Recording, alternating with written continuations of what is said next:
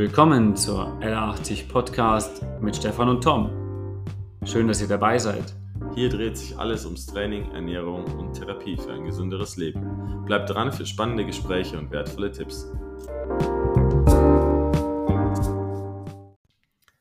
Servus beim L80 Podcast. Heute aus dem Trainingsraum. Vielleicht hört ihr es, ein bisschen andere Akustik. Tom und ich sitzen hier gemütlich auf den blauen Kisten. Wer bei uns trainiert, der kennt's. Werden oft genutzt. Hip Thrusts, Sprünge, Split Squats. Ganz selten zum Sitzen, Ja. aber haben eine gute Höhe. Gell, zum Sitzen cool. Ja. Wie war dein Wochenende, Tom? Ähm, Wochenende war relativ ruhig. Bisschen Vorbereitungen für den Geburtstag von meiner Tochter. Die ist am Montag drei geworden, zum kleinen Mhm. Kindergeburtstag. Ähm, die richtige Puppe besorgt und äh, das richtige Zubehör. Das war ganz hoch im Kurs. und lange Thema. Ähm, genau, also gab ein Fahrrad, ein Tretfahrrad, weil ähm, Laufrad ist uncool. Ist jetzt uncool, ja. Sie fährt zwar viel besser Laufrad, als sie diesen Sommer wahrscheinlich Tretfahrrad fahren wird, aber jetzt gibt es mal ein Tretfahrrad und äh, eine Puppe mit lebensechten Funktionen. Das ist ganz witzig. Ähm, ansonsten habe ich am Wochenende die letzten zwei Trainingseinheiten von meinem Trainingsblock gehabt. Die liefen auch beide nochmal super gut. Mm, Ermüdung war sehr hoch. Ich wurde an beiden Tagen im Training gefragt, ob ich nicht geschlafen habe und ich habe an beiden Nächten so neuneinhalb Stunden geschlafen. Aber man hat mir definitiv angesehen, dass ich körperlich ziemlich äh, überfahren bin. Und jetzt habe ich mich dazu entschieden, diese Woche ähm, fünf Trainingsfreitage in Folge zu machen. Also Mhm. Montag bis Freitag äh, kein Trainingsreiz zu setzen.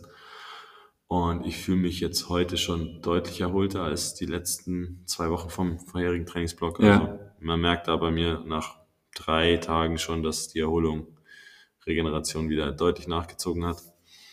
Ähm, ist für mich auch nicht schwer, dann fünf Tage nicht trainieren zu gehen, weil es einfach im Prozess ein Teil des Ganzen ist, ist notwendig, ist wichtig Mhm. und äh, ist auch einfach Grundlage dafür, dass ich langfristig vorankomme. Also Ja. ich kann nicht das ganze Jahr über Vollgas fahren so. Nee, es Das funktioniert nicht. Und ähm, da habe ich mich früher ein bisschen schwerer getan, vor allem auch mit diesem Training, das dann bewusst niedrige Intensitäten hat, wenig Volumen hat. Das ist nicht das, was mir Spaß macht. Mhm. Darum habe ich mich diesmal auch wieder für fünf trainingsfreie Tage entschieden. Ähm, dann lieber wieder ab Samstag, Sonntag anschieben und Gas geben und äh, trainieren, so wie ich es gerne mache. Ja. Genau. Aber ist doch cool. Es gibt ja auch andere Dinge, die man in fünf Tagen mal machen kann. Ja. Wenn man sich einfach nur mit Leuten trifft oder je nachdem, die Demo war jetzt auch, gell? Habe ich vorbeigeschaut nach der Arbeit, war Mhm. brutal viel los. Mhm. Ähm, ich habe aber nur aus der Ferne noch den letzten Redner gehört und dann sind die Leute schon so langsam aufgebrochen. Ja. Das ging wahrscheinlich noch ungefähr fünf Minuten Ja, das oder so, maximal zehn Minuten, als ich in der Innenstadt angekommen bin. so ein Punkt immer, dass ich da es auch nicht eigentlich mache, dass ich da oft noch irgendwo hingehe, weil ich einfach auch dann meistens lang arbeite. Und wenn ich immer für die meisten, also die Sachen sind um 20 Uhr aus. Da ist selten was länger. Ja. Nee. Also kann man viel anderes machen. Ich finde es was äh, Interessantes, was die Menschen merken, gerade die mit denen wir trainieren, ist, dass das Wetter sich verändert. Es ist gerade wieder ein bisschen wärmer jetzt geworden, gell? Mhm. Das ist eigentlich schon so ein Thema, also gerade jetzt beim Laufen ist es interessant. Ich habe witzigerweise auch ähnlich wie du, ich habe die Woche eigentlich äh, weniger auf dem Laufprogramm, ähm, weil ich habe die letzte Zeit, also drei Wochen habe ich praktisch jetzt gesteigert und bin nach oben gegangen, Kilometer und Pace und hat gut funktioniert. Und ähm, ich fühle mich jetzt eigentlich noch gar nicht so ermüdet, aber jetzt würde die Garmin sagen, okay, es passt, du bist in einem optimalen Trainingsbereich, leicht im Erhöhten und äh, jetzt lässt du ein bisschen Zeit, machst ein bisschen chillig. Chilly Willy bedeutet bei mir dann, ich mache halt die Kettlebell-Workouts mit, zwei, und mache tatsächlich mein Krafttraining trotzdem und einmal Mobility. Das ist auch, das äh, tut mir recht gut.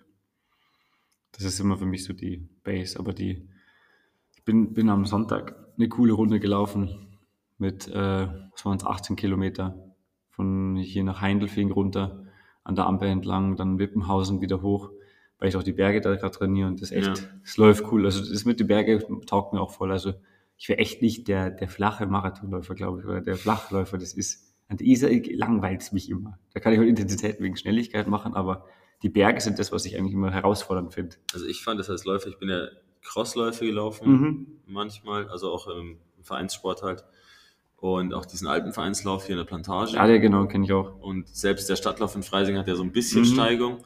Und damals war es definitiv eine meiner Stärken, dass ich äh, nicht eingebrochen bin Genau, am Berg. so wie Und bei mir, ja. am Berg war es eigentlich leicht, Leute, die im Flachen davongelaufen sind, sich wieder zu holen, Mhm. weil oft die Leistung so stark eingebrochen ist.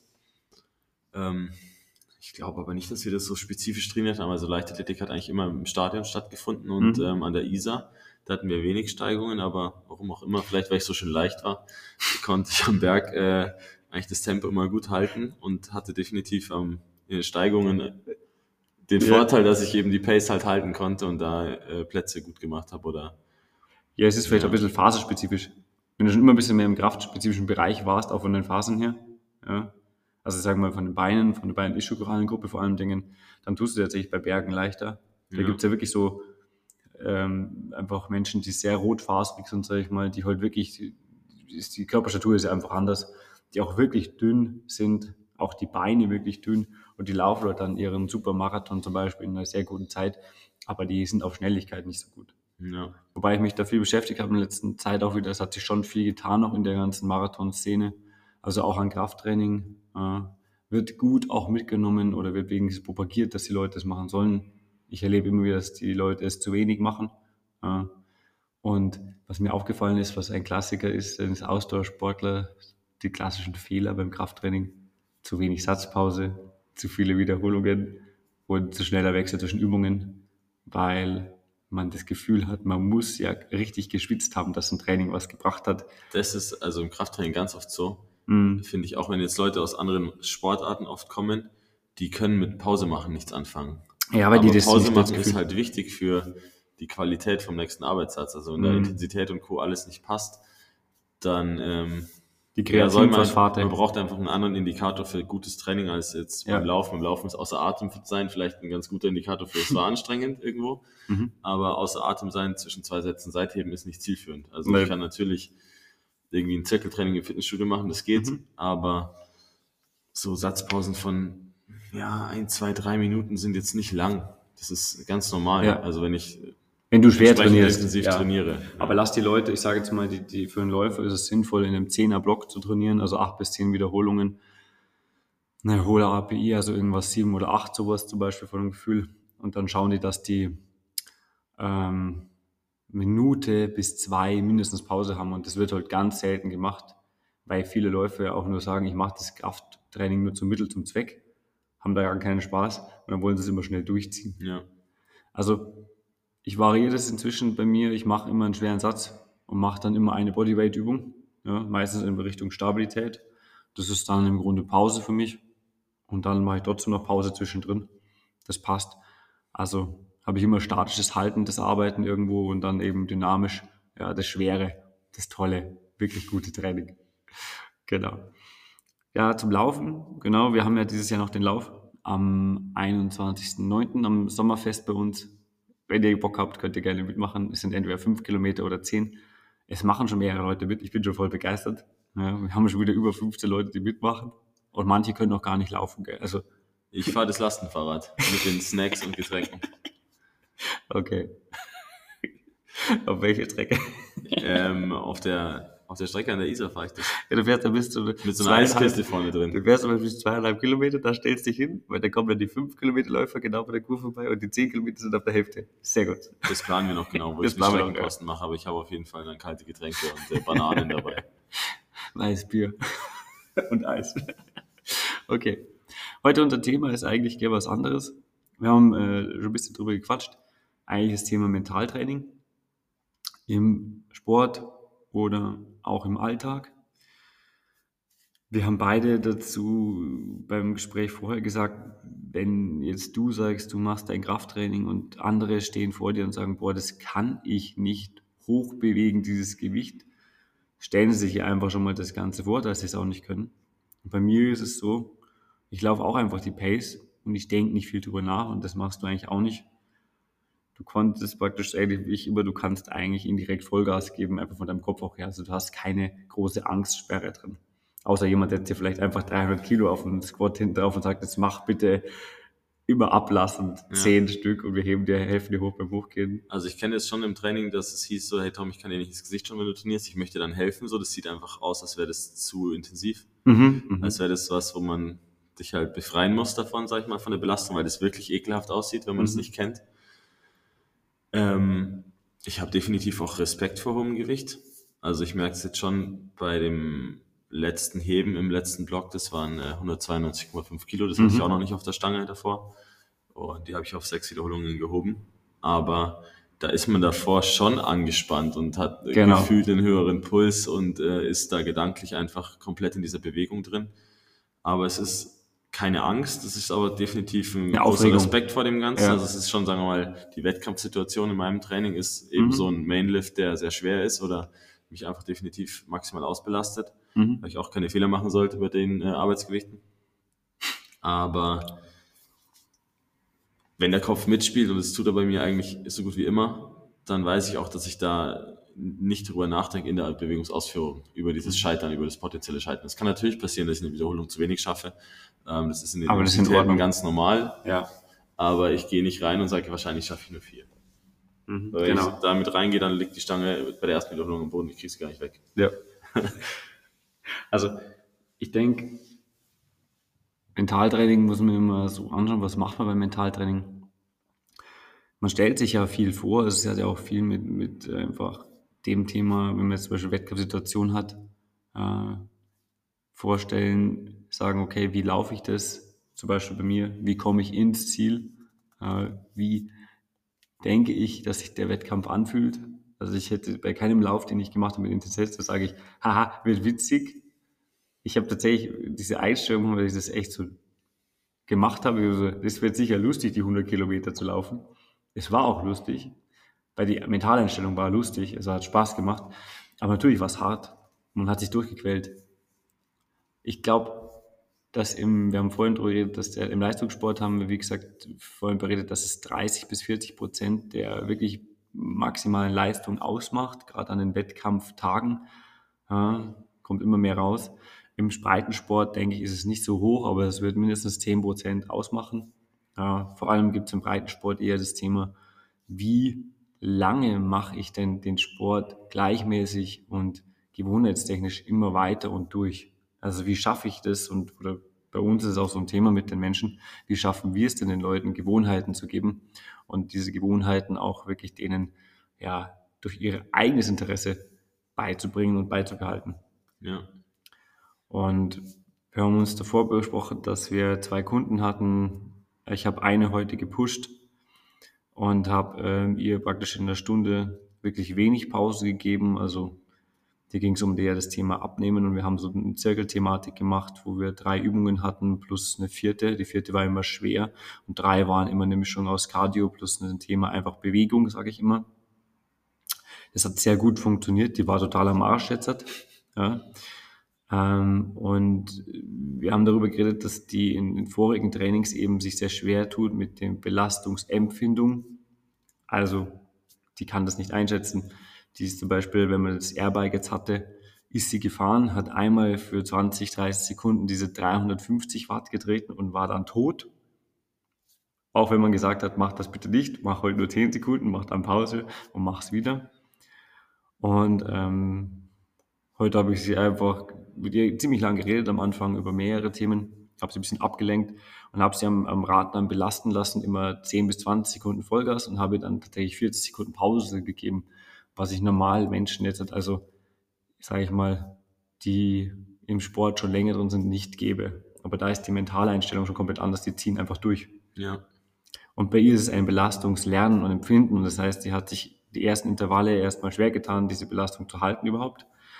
Und dann konnte sie sich aber vom Kopf her auch und auch von der körperlichen Verfassung irgendwo einstellen und hat gelernt, hey, wenn ich jetzt halt Pause habe und danach wieder Gas gebe, das packt mein Körper und ich bin nicht tot. Ja. Das ist, glaube ich, ein ganz großer Punkt, dass die Leute sehr schnell denken, sie müssen aufhören, weil irgendwas passiert. Super wichtiges äh, Learning auf jeden Fall. Ähm, ich erinnere mich da mal an die, wir waren beim, beim Sportarzt mit der Uni und haben eine Laktat-Leistungsdiagnostik gemacht in Mhm. der Praxis von dem.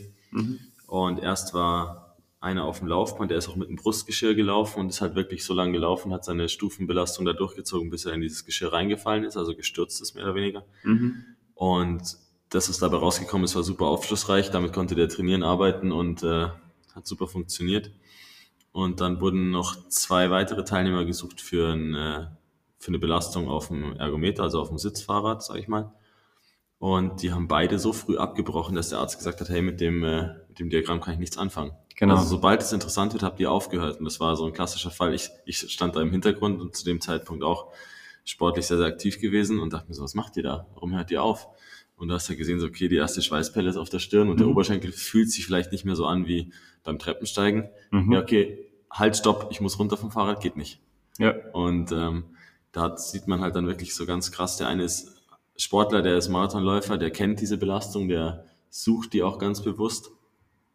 Und bei den anderen beiden war das halt einfach so ganz neu. Also die sind mit dieser Belastung, kennen die nicht und hat sich einfach seltsam angefühlt. Und dann haben die aus Sicherheitsgründen, sage ich mal, die, die Bremse reingehauen, ja. Ja, du hast es gerade gerade richtig gesagt, das ist im Kopf Sicherheit.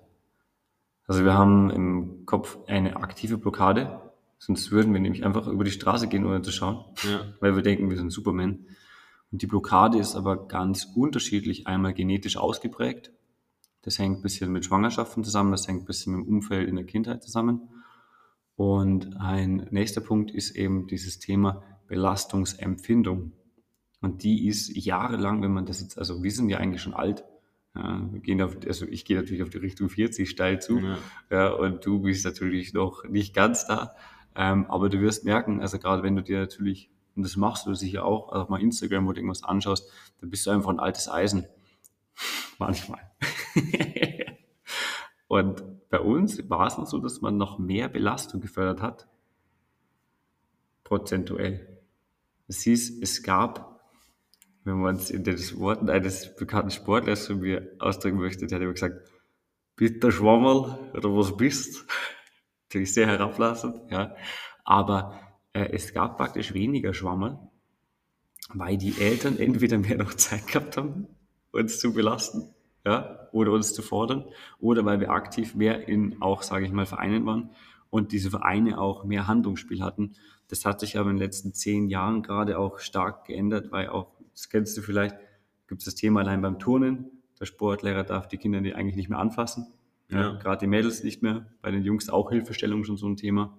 Ja, Im Turnverein ist es schwierig. Es ist in verschiedenen Vereinen schwierig, weil wenn das Kind dann so nach Hause geht natürlich und sagt, es weint und ähm, sagt, ich musste laufen, bis ich kotze, ja, passiert ja selten und soll ja auch nicht. Und normal gehen alle Trainer damit gut um, aber es kann mal sein, dass ein Trainer auch dort einen, vielleicht einen schlechten Tag hat und sagt, ja, wenn du kein gespielt hast, bist du selber schuld. Bist du, hast du zu viel gemacht, ja, zum Beispiel.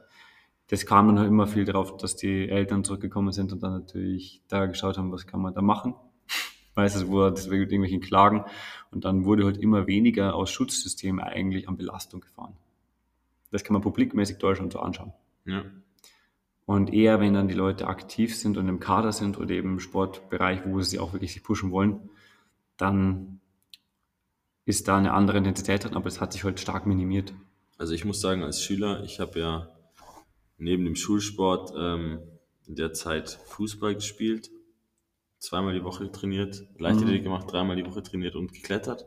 Mhm. Und mich hat der Schulsport immer massiv gelangweilt.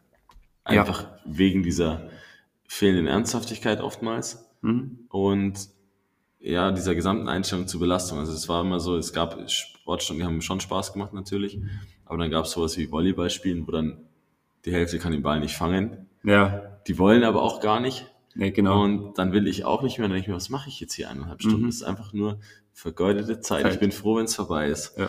Und ähm, das, obwohl mir Sport in allen Facetten eigentlich Spaß macht. Natürlich Mhm. manches mehr, manches weniger. Aber da war der Schulsport schon auch einfach so, dass man sich gesagt gedacht hat, ich jetzt froh, dass in der Oberstufe hatten wir keinen Sportunterricht, weil Mhm. kein Personal da war. Das war super. Habe damals ich, mir so. das- da hab ich mir das gespart. Ich weiß immer, dass wir zu 90 Prozent nur Fußball gespielt haben. Ja, Und alle, die Fußball, ja, und alle, die im Fußballverein waren, die haben immer die gewählt, die im Fußballverein waren. Und die andere Gruppe war immer die Gruppe, die versucht hat, irgendwie zu überleben. Mein Thema war ja, ich war nie im Fußballverein eigentlich. Ja. Ich war immer zwar gut, weil ich viel laufe, und ich konnte schnell, schnell Ball abnehmen und sowas, aber ich habe auch nichts getroffen. ich bin allein aufs Tor gerannt und habe einfach zwei Meter neben geschossen. ja, also Belastung, egal, dieses Thema ist schon wichtig und eigentlich gehört es auch gerade für Kinder rein. Ich habe mich heute auch wieder mit einer Frau unterhalten, ähm, da musste die Tochter in der Schule, die mussten vier Kilometer spazieren gehen und die Tochter war kreislauftechnisch fertig. Spazieren gehen? Ja, die mussten spazieren gehen. Okay. Und ähm, jetzt habe ich gedacht, das ist der ein Einzelfall gewesen da. Nein, war es nicht. Das ist äh, ein Drittel der Klasse hatte Herz-Kreislauf-Thematiken nach vier Kilometer spazieren gehen. Aber ich kenne das noch, dass, ich weiß nicht mehr, wie das hieß, aber es gab so einen Wandertag. Bitte bleib 30 Minuten in Bewegung, laufe. Mhm. Also da ging es auch nicht um Distanz, da ging es wirklich nur darum zu zeigen, ich kann irgendwie 30 Minuten am Stück laufen. Und alles, was halt nicht gehen war, wurde als Laufen gewertet. Also wirklich so ein ganz langsames vor sich hin traben. Das haben wir damals auf dem Pausenhof gemacht. Das war echt komisch. Lustig. Wir sind halt auf diesem Fußballplatz irgendwie im Kreis gelaufen, 30 Minuten lang. Ja. Ja. Ah, das hast mich voll was im Kreis laufen, das hast mich voll erinnert. Ich muss so einen Cooper-Test jetzt dann wieder machen. Ganz wichtige Sache, habe ich ganz vergessen. Okay. Nee, noch kurze Sache zur Belastung. Beim Cooper-Test muss man auch voll an die Belastungsgrenze Mhm. damit er was bringt. Okay, jetzt wirklich das Thema nochmal zur Belastung zurück. Also das Problem ist sicher, dass, warum wir so viele Menschen haben, denen wir Belastung erst wieder beibringen müssen, weil sich das verändert hat in der Gesellschaft. Also sehe ich das, ich weiß nicht, ob du das auch so siehst, aber ich finde auch, wenn, wenn, wenn du erzählst mir oft vom Fitnessstudio, wenn die Leute trainieren, und dann passiert eben das, dass sie sagen, okay, ich mache die Beinpresse mit 25 Kilo, ja, ich mache meine 10 Wiederholungen, die stehen auf dem Plan, und die reden und unterhalten sich nebenbei und haben halt Spaß. Dann machen sie 10 Wiederholungen, machen die Pause, die brauchen mindestens eine Minute bis zwei Minuten Pause, dann machen sie es nochmal und nochmal und das Effekt, die Effektivität dieses Trainings ist halt gleich null. Das Vielleicht Gesundheits- ja. ja, vielleicht gesundheitsfördernd. Ja, dass man Durchblutung gefördert hat. Und mein großer Punkt mental ist eigentlich, die Leute hier einfach weiterzubringen. Auch sie anzureden und zu sagen, hey, trau dich mal. Und das machen wir beide. Also wir fördern das. Wir bringen die auch manchmal in Situationen, was sie nicht so cool finden. Ja, aber das muss sein, weil wir eigentlich sonst dann wir verfehlen sonst unser Ziel. Wir wollen die Leute ja besser machen. Was heißt besser? Stärker, besser, Sportlich schneller. besser. Sportlich. besser. Eigentlich ein besserer Mensch, finde ich immer. Cool. Also mentales Training, wir bekommen das sicher nochmal hin, auch zu einer ähm, mentalen Trainingsarbeit mal, wie man das gut machen kann. Gerade für Belastung, aber auch für Gewohnheiten. In diesem Sinne lassen wir es aber ganz entspannt heute. Einfach mit unseren tollen Beispielen und wünschen euch natürlich einen schönen Samstag. Schauen wir mal, was das Wetter macht. Morgen ist Eisbaden. Ich bin morgen nicht dabei. Ich bin Weißwürste essen. Oh mein. Heftig, gell? Jetzt, wo es warm wird, sagst du ab. Ja, das ist mir einfach zu low. also, haut rein, macht es gut. Bis bald. Bis dann. Ciao.